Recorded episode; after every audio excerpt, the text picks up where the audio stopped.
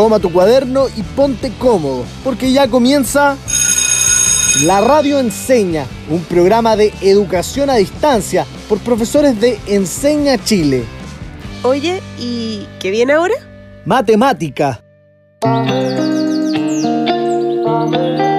Hola queridos auditores, sean muy bienvenidos por aquí la Pauli. Nuevamente los acompañaré durante este capítulo de La Radio Enseña, hecha por profesores de Enseña Chile. Aprovecho de contarles que hoy me acompañarán dos nuevos profes, Dani y Álvaro. Hola, hola, ¿cómo están? Estamos muy felices de compartir con ustedes, pero antes de comenzar, Dani, Álvaro, ¿les tinca si se presentan? Gracias, Pauli. Hoy vengo con toda la energía, así que comenzaré. Soy Daniela Valencia, soy profe de matemática del Colegio Jorge Alessandri de Renca, aquí en Santiago, y les cuento que nací y crecí en Colombia y que me encanta cocinar y bailar. Qué buena, bacán. Yo soy Álvaro Santana, profe de matemática en el Colegio Nirvana en Alto Hospicio. Me encanta hacer deporte, sobre todo jugar fútbol y soy hincha de la U. Además me encanta la música electrónica.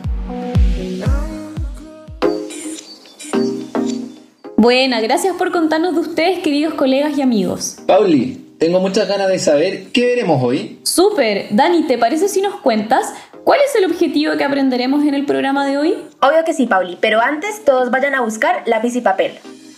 Hoy conversaremos acerca de unas señoritas muy particulares. Anotemos. Comprender inecuaciones a través de la desigualdad social en Chile. Oye, qué buen tema tenemos hoy día para aprender.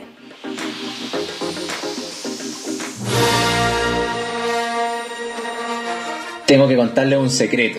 Este sonido de Star Wars lo amo, porque indica que viene mi sección favorita. Sí, es la música que nos indica que comienza la sección La voz del estudiante. Sí, Pauli. Esta vez les preguntamos a nuestros estudiantes acerca de las desigualdades que observan en su vida diaria. Escuchemos atentamente entonces, porque las opiniones estuvieron muy interesantes. Dani, ¿nos cuentas cuál fue la primera pregunta que les hicimos? Claro que sí, Álvaro. Esta semana comenzamos preguntando, ¿Qué tipos de desigualdades has observado y cómo te gustaría cambiarlas? Hola, mi nombre es Javiera, soy de Colina. He visto mucha desigualdad de derecho en las comunas de Santiago y me gustaría cambiarlo para que todas las comunas tengan los mismos recursos que Santiago. La desigualdad que yo he visto ahora es la desigualdad económica, porque mucha gente ha quedado sin trabajo, eh, pero podemos solucionarla apoyando a la demás gente eh, con mercadería o poniéndose un poco la mano en el corazón. Como mencionan, la desigualdad económica y entre comunas son algunos de los varios tipos de desigualdades que se viven día a día en nuestro país. Tienes toda la razón, Pauli. ¿Y sabes qué es lo que más me gusta de las respuestas que nos dieron? Que depende de cada uno de nosotros hacer cambios. Estoy totalmente de acuerdo contigo, Álvaro. Dani, ¿tenemos otra pregunta? Sí, Pauli. La otra pregunta que hicimos fue, en tu región, ¿Qué problemas crees que provoca la desigualdad social? La desigualdad social genera mucha discriminación, como por ejemplo las oportunidades de encontrar trabajo, que es porque no tiene un título, porque no estudió o simplemente hubo una desigualdad económica. La desigualdad social en estos tiempos causa mucho odio y rencor hacia, hacia la demás gente hacia el, al Estado, hacia el sistema. Estoy completamente de acuerdo y por eso tenemos que intentar cambiarla, independiente de que sea distinta en todas partes. Tienes razón, Pauli. Es impresionante cómo, a pesar de estar en un mismo país, no solo la desigualdad, sino muchas otras cosas varían demasiado de región en región. Sí, Álvaro, por esto es importante conocer estas diferencias, para entender bien los problemas de desigualdad que enfrenta cada lugar y así poder generar cambios que verdaderamente sirvan. Sí, yo creo que todos pensamos lo mismo. Oye, Dani, aprovechando, ¿por qué no nos recuerdas el objetivo del programa de hoy? Obvio que sí. El objetivo de hoy es comprender inecuaciones a través de la desigualdad social en Chile. Ya, chiquillas, empecemos a ahondar más en esto de la desigualdad con unos verdaderos y falsos. Buenísima idea, Álvaro. Comencemos entonces. Súper, atención. Una mujer y un hombre que trabajan en un mismo puesto siempre ganarán lo mismo. ¿Verdadero o falso, niños? Yo creo que verdadero. Sí, el mismo puesto de trabajo. Una pena, pero no es así. Es falso. En la mayoría de los casos, el sueldo de las mujeres es menor al sueldo de los hombres, aunque tengan el mismo puesto de trabajo y nivel educacional. Además, hay otros indicadores de esta desigualdad. Del total de personas inactivas porque realizan labores en el hogar, un 97% son mujeres y solo un 3% son hombres. Tal como dices, Pauli, más aún, las mujeres dedican en promedio 41 horas al trabajo doméstico no remunerado, mientras que los hombres solo 19 horas. Hay hartas evidencias de la diferencia de género en cuanto al contexto laboral remunerado y no remunerado. Sí, y esperemos que entre todos podamos trabajar juntos por un mundo menos desigual. Ya, Dani, vámonos con el segundo verdadero falso. ¿Verdadero o falso? El sueldo mínimo en Chile alcanza para vivir cómodamente. Yo creo que es falso. Si hay que pagar arriendo, comida, transporte, y en eso uno ya se queda sin ni uno. Así es, Pauli, es falso. Lamentablemente, el sueldo mínimo en Chile es de 300 mil pesos aproximadamente, lo que no alcanza a cubrir las necesidades básicas. A ver, hagamos el ejercicio. Consideremos una familia de tres personas. Si hacemos la suma de pasajes para solo uno de los integrantes y una canasta familiar de comida básica, se gastarían 150 mil pesos. Imagínate que ni siquiera estamos considerando riendo ni cuentas básicas. Y no olvidar que muchas personas trabajan de forma irregular o no formal, alcanzando un sueldo mucho menor al mínimo. Están en lo correcto. Si comparamos el sueldo mínimo con el sueldo promedio de un gerente comercial, por ejemplo, que gana entre 4,6 y 6,5 millones de pesos en promedio, hay evidentes diferencias. Este último es entre 11 y 16 veces un sueldo mínimo. Saquen la cuenta. Oh, ahí sí que se nota la desigualdad entre un sueldo y otro. Y para los que recién nos sintonizan, les contamos que estamos hablando sobre las desigualdades que vemos día a día en nuestro país y veremos cómo se relaciona con las inecuaciones. Dani, cuéntanos alguna buena noticia. ¿Sabes cómo ha disminuido la desigualdad en nuestro país con el paso de los años? Muy buena pregunta Álvaro, te tengo un ejemplo. La inserción de la mujer al trabajo ha aumentado en un 20% desde el año 1990. Es decir, que hoy en día es mayor la cantidad de mujeres que trabaja si lo comparamos con algunas décadas atrás. Ya se relaciona a lo que estamos aprendiendo en el programa de hoy. Claro, porque hace referencia a una desigualdad. Exacto, porque se puede decir que hoy es mayor la cantidad de mujeres en el mundo laboral. Y ese mayor es un símbolo. ¿Pero se podrá representar de otra forma? Mm, a ver, Dani, ¿se te ocurre algo? Sí, como en la matemática, una desigualdad se representa con los símbolos mayor que, menor que. Y también el mayor o igual que. ¿Y el menor o igual que? Muy bien, podemos representar estos cuatro símbolos por medio de algo súper chévere que yo llamo la técnica de las manos, que tiene tres pasos. Tomen nota, que esto se pone interesante. Así es. Primer paso, deben poner sus brazos enfrente, junten las palmas de sus manos y sin despegar la parte inferior de las manos, donde están las muñecas, formaremos una V corta o V. Mis muñecas quedan pegaditas y mis dedos quedan libres. Yo lo estoy haciendo con mis manos. Es como el poder de Dragon Ball. Inténtelo, es muy fácil. Así es. Segundo paso, giramos nuestras manos hacia la izquierda, cerca de nuestro hombro. A donde apuntan nuestros dedos será mayor y a donde apuntan nuestras muñecas será menor. La parte abierta será el mayor y la parte cerrada menor. Excelente, Pauli. Ahora vamos con el tercer paso. Vamos a corroborar que en la comparación de dos números, mis dedos están apuntando al número mayor y mis muñecas al número menor. ¿Y si me equivoqué? ¿Qué pasa? No pasa nada, Álvaro. Puedes girar tus manos hacia el otro lado. Ya, entendí, pero aún no lo veo. Ya, veamos otro ejemplo entonces. Usen a dos personas en su casa. Pónganlas enfrente suyo. La que tenga mayor edad que se ubique a su izquierda y la que tenga menor edad que se ubique a su derecha. Y ahora usen la técnica para comparar sus edades. Ya, qué buena idea. Voy a poner a mi mamá a la izquierda y a mi hermano a la derecha. Entonces, primer paso. Pongo mis manos al frente y junto las palmas de mis manos. Luego debo abrir las manos por la parte de los dedos, pero dejando las muñecas juntas. Así es. Segundo paso, movemos nuestras manos hacia la izquierda, cerca de nuestro hombro. Mis dedos que indican el mayor apuntarán a mi mamá. Y tus muñecas deben apuntar a tu hermano, que es menor que tu mamá. Ahí lo entendí. A ver, otro. Ahora practiquemos con un nuevo ejemplo de desigualdad. Y apliquemos nuevamente la técnica de las manos. Perfecto. Escuchen muy bien. En la región metropolitana existen alrededor de 6.000 programas para la educación superior, mientras que en la región de Valparaíso existen 1.500 aproximadamente. Comparemos ambas cifras siguiendo los tres pasos. Mm, pensemos en las variables de la situación y tenemos que comparar el 6.000 con el 1.500. Así que voy a poner el 6.000 a mi izquierda y el 1.500 a la derecha. Claro. Dejo los números según el orden que me aparece. Y ahora parto con el primer paso. Abrimos las manos por la parte de los dedos, pero dejamos las muñecas juntas. Segundo paso, movemos nuestras manos hacia la izquierda, cerca de mi hombro. Si te fijas bien, tus dedos apuntan a la izquierda y tus muñecas a la derecha. Entonces, tercer paso compruebo. Mis dedos están apuntando a la izquierda, donde está el 6000, y mis muñecas a la derecha, donde está el 1500. Buenísimo, o sea, 6000 es mayor que 1500. Eso es correcto. Lo hicieron muy bien, felicitaciones. Finalmente, podemos concluir que hay mayor cantidad de programas de educación superior en la región metropolitana que en la región de Valparaíso. Y todo eso usando un simple truco. Qué pensativo, eso sí.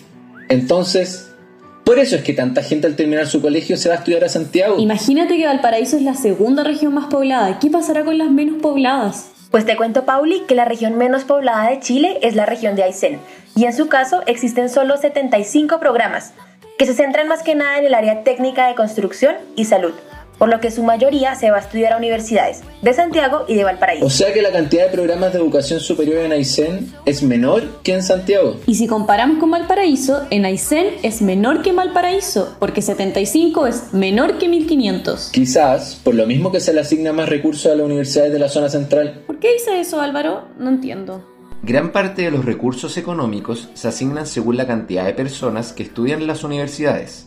Gracias a esos recursos es posible mejorar distintas condiciones de un establecimiento universitario. Entiendo, quizás por eso cuatro de las cinco mejores universidades de nuestro país están en Santiago, coincidiendo que es donde hay más personas y programas. Finalmente, creo que sería muy beneficioso que todas y todos quienes quieren estudiar puedan hacerlo sin importar de dónde sean. Sí, así si existiera igual acceso a una gran gama de carreras de educación superior de la misma calidad en todas partes, no importaría que vengas de una región que tenga menos personas o esté más aislada. Así es, Álvaro y Dani. Creo que de esta forma podríamos todas y todos tener las mismas opciones de educación a lo largo del país y contribuir a una descentralización de profesionales de todas las áreas. Me gusta lo que hemos reflexionado. Quiero invitar a que nuestras y nuestros auditores en sus casas se pregunten lo siguiente. ¿Reducirían la desigualdad en los programas educativos? ¿Cómo lo harían? Tremenda pregunta, Álvaro. Ahora les propongo que mediante las desigualdades que hemos visto, definamos las inecuaciones. Ya, buenísimo. Dani, ayúdanos con eso.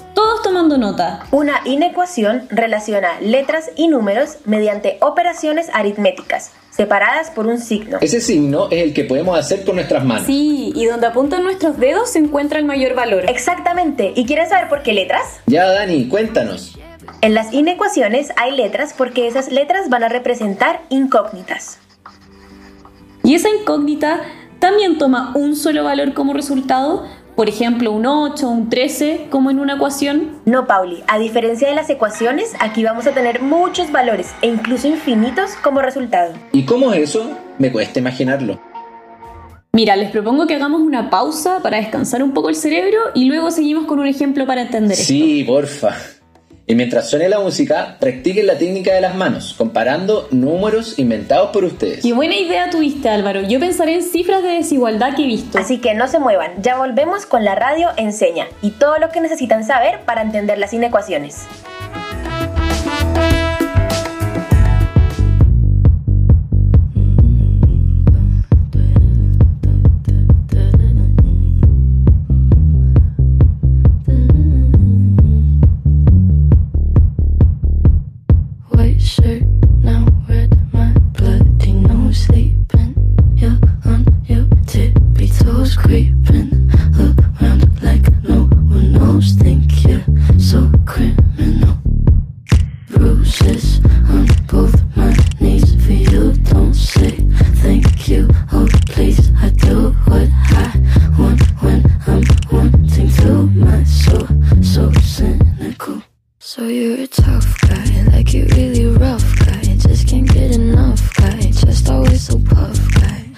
I'm that bad type, make your mama sad type, make your girlfriend mad type, might seduce your dad type.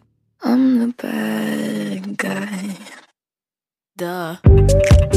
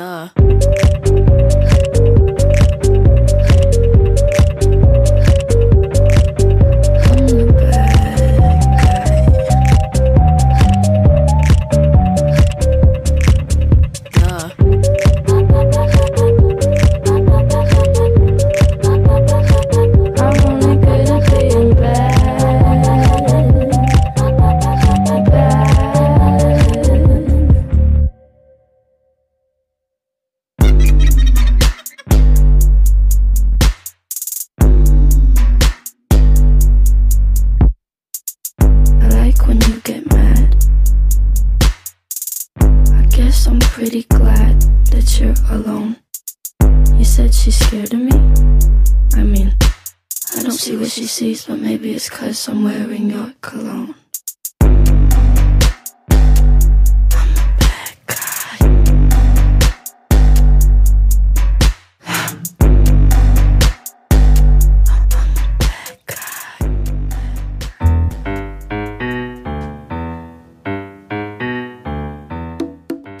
Y ya estamos regreso en La Radio Enseña. Aprovechamos de recordarles que cualquier consulta que tengan pueden escribirnos a nuestro Instagram arroba la radio enseña. Dani, lo último que vimos antes de la pausa fue la definición de una ecuación. ¿Podrías resumirlo? Sí, tomen nota.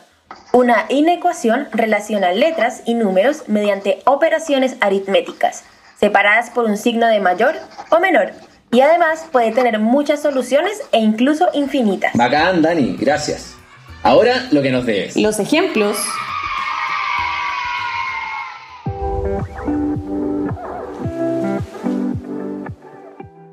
Sí, toda la razón. Primer ejemplo. ¿Cuáles son todas las edades que existen y que representan que alguien es mayor de edad? Al menos me sé una. Mi edad. Yo soy mayor de edad, pero no les voy a decir cuántos años tengo. Di la verdad, Pauli. Si todos sabemos que tienes 29, mucho más que 18 que la mayoría de edad legal en Chile. Les cuento que mi primo Vicente acaba de cumplir 18 y ya es mayor de edad. Entonces, para plantear una inecuación, vamos a decir que esas edades son una incógnita.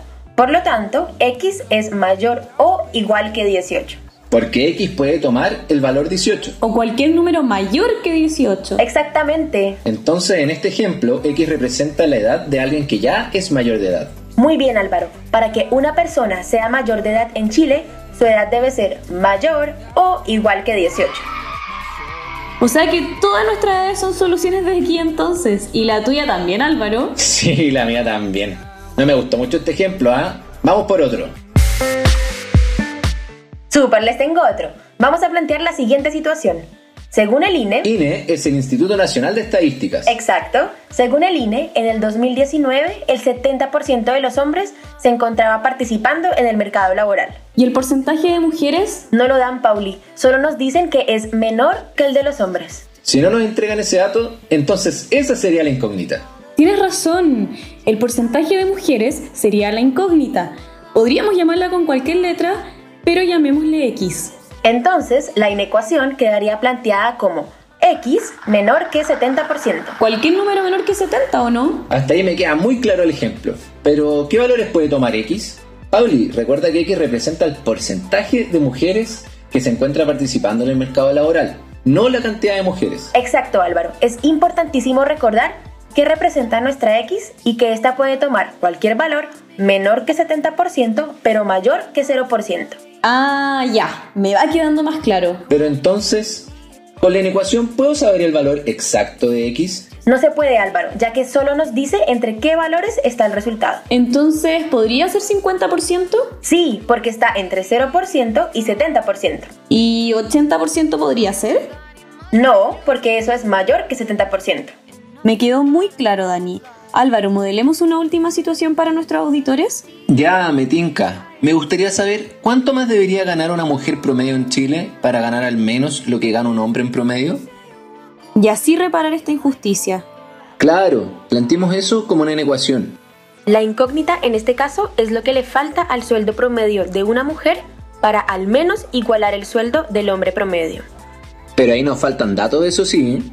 Toda la razón Álvaro, me encanta que estés así dependiente. Debemos saber que en promedio la mujer gana 475 mil pesos y el hombre 650 mil pesos aproximadamente. Y ahora con esos datos podemos decir que a 475.000 tengo que agregarle X para ser mayor o igual que 650.000. ¡Qué buen trabajo, Pauli! Eso quedaría como 475.000 más X debe ser mayor o igual que 650.000. Recuerde la técnica de las manos. Y finalmente, niños, para encontrar este valor, debemos restarle 475.000 a 650.000. Esto nos da como resultado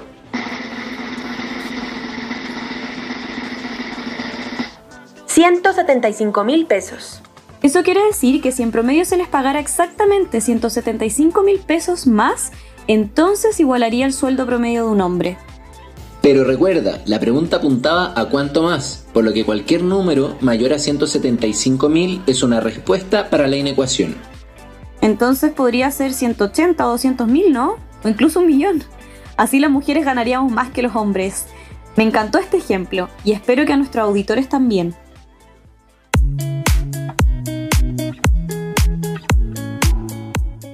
A mí también, pero me quedé con las ganas de saber qué porcentaje de mujeres se encuentra participando en el mercado laboral. No te preocupes Álvaro porque yo te tengo el dato. Es solo el 49%. Oh, súper bajo. ¿Y por qué? Por lo que comentábamos al comienzo del programa, Pauli, muchas veces las mujeres se hacen cargo del cuidado del hogar e incluso de familiares. Ojalá que ese porcentaje pueda ir aumentando con el tiempo. Ojalá que sí, pero qué gran ejemplo se mandó la Dani. Tremendo. Ahora ya sabemos cómo se aplican las inecuaciones. Y esperamos que ustedes en sus casas también estén comprendiendo. Y si no, les recuerdo que pueden escribirnos a nuestro Instagram, arroba la radio en cena. Hasta ahora, ¿cómo te sientes con el programa de hoy, Álvaro?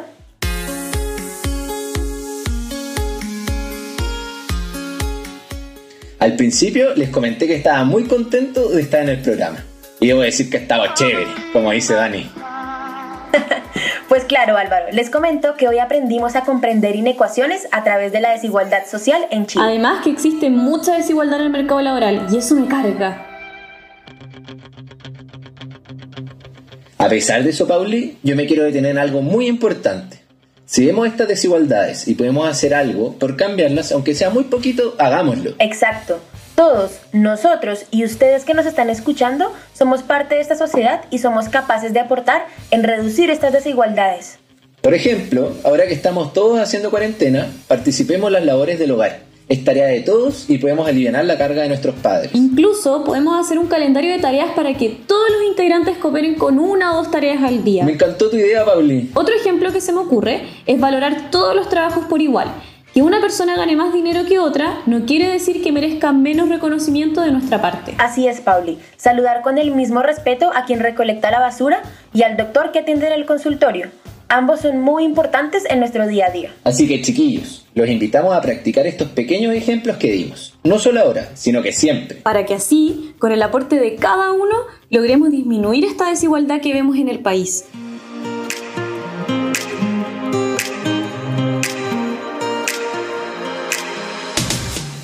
Estoy súper de acuerdo, Pauli. Lo que es yo, no olvidaré la técnica de las manos. Y que las inecuaciones tienen muchos valores como resultados. Incluso infinitos.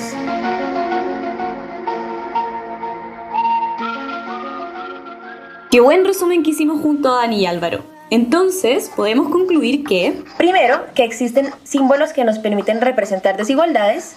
Segundo, que las inecuaciones son expresiones donde la incógnita da un conjunto de valores como resultado. Y tercero, usando como ejemplo la desigualdad social, pudimos entender las inecuaciones. Nunca pensé que la desigualdad social podía comprenderse con las inecuaciones. Sí, me encantó el proceso para llegar a los ejemplos y entender todo. Así que no olviden recordar las inecuaciones con el ejemplo más simple. ¿Qué edades representan un mayor de edad? Y que con la técnica de las manos, sus dedos siempre van a apuntar al mayor valor y sus muñecas al menor valor. Para que no lo olvidemos, pensemos en qué nos dejó el programa. Para eso, Álvaro, vamos con las preguntas de metacognición. Bacán, casi se me olvida. Este espacio nos deja un superpoder.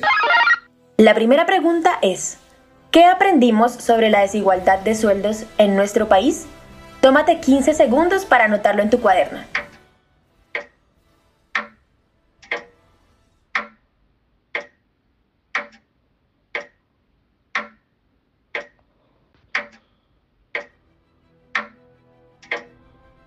Yo aprendí que en Chile existen diferencias por género, ya que si un hombre y una mujer trabajan en el mismo cargo, será más común que el hombre gane más que la mujer. Excelente. Vamos con la segunda pregunta. ¿Qué parte de este programa te ayudó a entender qué es una inecuación? Nuevamente tienen 15 segundos.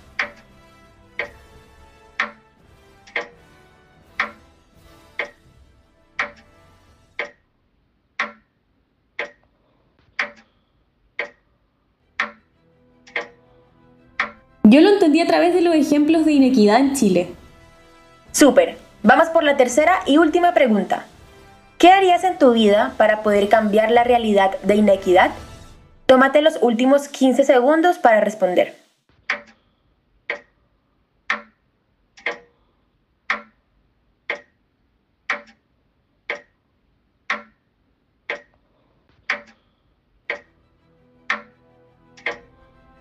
Yo me preocupo de tratar a todas las personas que me rodean con el respeto que se merecen.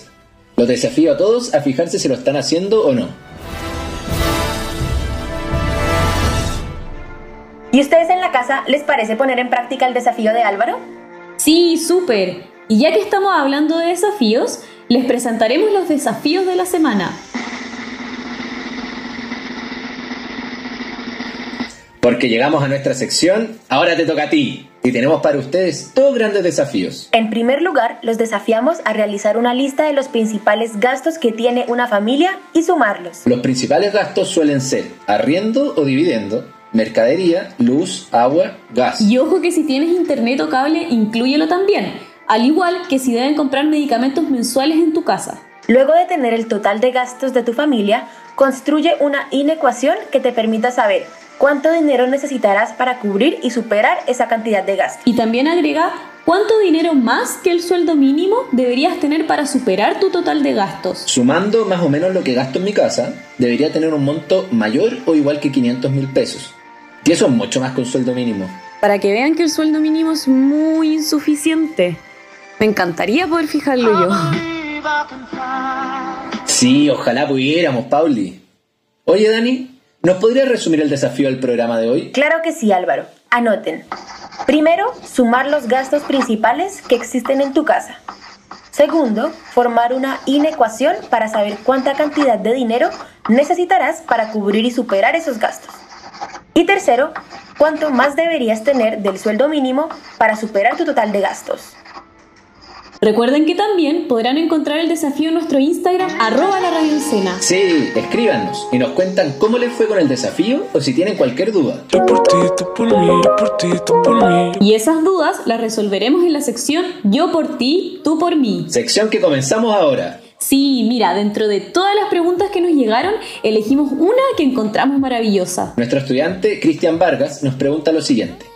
¿La matemática está en la música? Claro que sí, están los tiempos del compás y digitaciones existentes en una partitura. Sí, además los elementos externos de la música se definen numéricamente. Por ejemplo, 12 notas por octava, compás de 3 cuartos o de 7 octavos, 5 líneas en el pentagrama, etc. No vas a ver una gran operatoria o raíces cuadradas, pero sí necesitas saber un amplio lenguaje matemático para poder crear música. Además les tengo un dato curioso también para nuestro amigo Cristian Vargas. A ver, Dani, cuéntanos. El gran matemático Gottfried Leibniz dijo en una ocasión que la música es el placer que experimenta la mente humana al contar, sin darse cuenta de que está contando. Qué buena reflexión.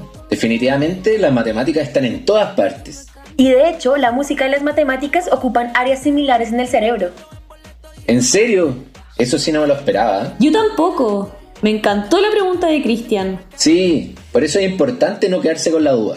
Uno puede sorprenderse siempre de las respuestas. Así es, Álvaro, pero tengo que contarles algo triste. Pucha, Pauli, ¿qué te pasó? ¿Estás bien? No, si yo estoy bien, pero es que llegó el final del programa. Hay que estar contentos, logramos aprender un nuevo objetivo. Esperamos que hayan anotado todos los tips que les dimos. Tal como dice la Dani, me voy feliz de haber estado compartiendo con todos hoy. Y de que se hablara de cómo la desigualdad puede verse con inecuaciones. Y no olviden el desafío que les dejamos y escucharnos la próxima semana. Desde ahora, atención, nos escuchará los días lunes, al mismo horario de siempre. Así que será hasta el próximo lunes. Cuídense mucho, cuiden a sus familias y un abrazo para todos. Termina la clase y parte el recreo. Descansa. Nos vemos mañana a esta misma hora en la radio Enseña.